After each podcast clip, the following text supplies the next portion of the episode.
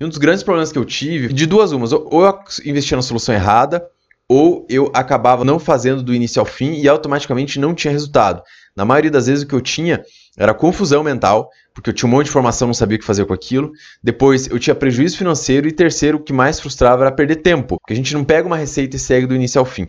Então eu desconstruí em três etapas esse processo de decisão e de como a gente faz uma boa escolha para escolher um método. Eu desconstruí e entendi três etapas, que eu chamei de tríade da confiança. Confiança no mentor, segundo, confiança no método e terceiro, confiança em si mesmo. Se um desses tripés falhar, todo o resto falha.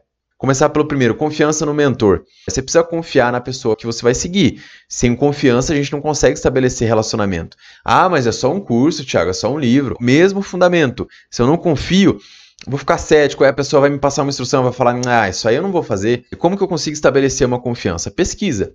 Pesquisa sobre o mentor, pesquisa quem é, quais livros escreveu, como ele se comporta, joga no Google o nome do cara completo, vai atrás. A gente já entra na questão do método, que é o segundo pilar dessa tríade. Você confia no que a pessoa está te dizendo, você confia que esse resultado é possível. Eu posso não acreditar que eu chego no resultado de um milhão, mas eu confio que eu posso chegar nos 100 mil. Eu confio que isso é aderente à minha realidade. Então, estabeleça confiança. Se confia nesse método, e mais uma vez, vá pesquisar sobre o método.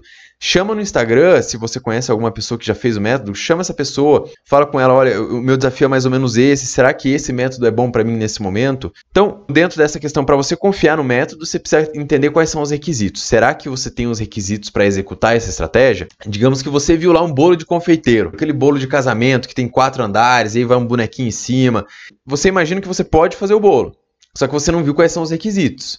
Será que você tem as formas para fazer todas as massas desse bolo, para fazer os andares? Será que você tem o açúcar de confeiteiro certo? Será que você tem a habilidade lá de fazer o glacê? Nem sei se é esse o nome, posso estar falando até besteira, mas certinho. Será que você tem um requisito? Quais requisitos? Será que você está disposto a investir nesses requisitos? Será que você consegue investir nesses requisitos para poder executar e ter confiança nesse método? É sempre bom questionar. E o terceiro ponto dessa tríade, o primeiro, então, confiança no mentor. Segundo, confiança no método. E terceiro, terceiro, confiança em si mesmo. Como que a gente estabelece confiança em si mesmo? Se perguntando três coisas básicas. A primeira delas, será que eu não estou inventando desculpas para adiar o que é importante?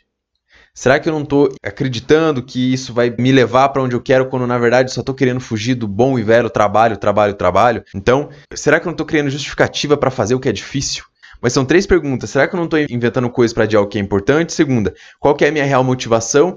E a terceira, será que eu não estou só justificando a minha falta de trabalho para não fazer o que realmente é difícil, que está fora da minha zona de conforto? Então, essas são as três principais perguntas. Isso aí já é um belo começo. Então, resumindo, confiança no mentor, confiança no método e confiança em si mesmo.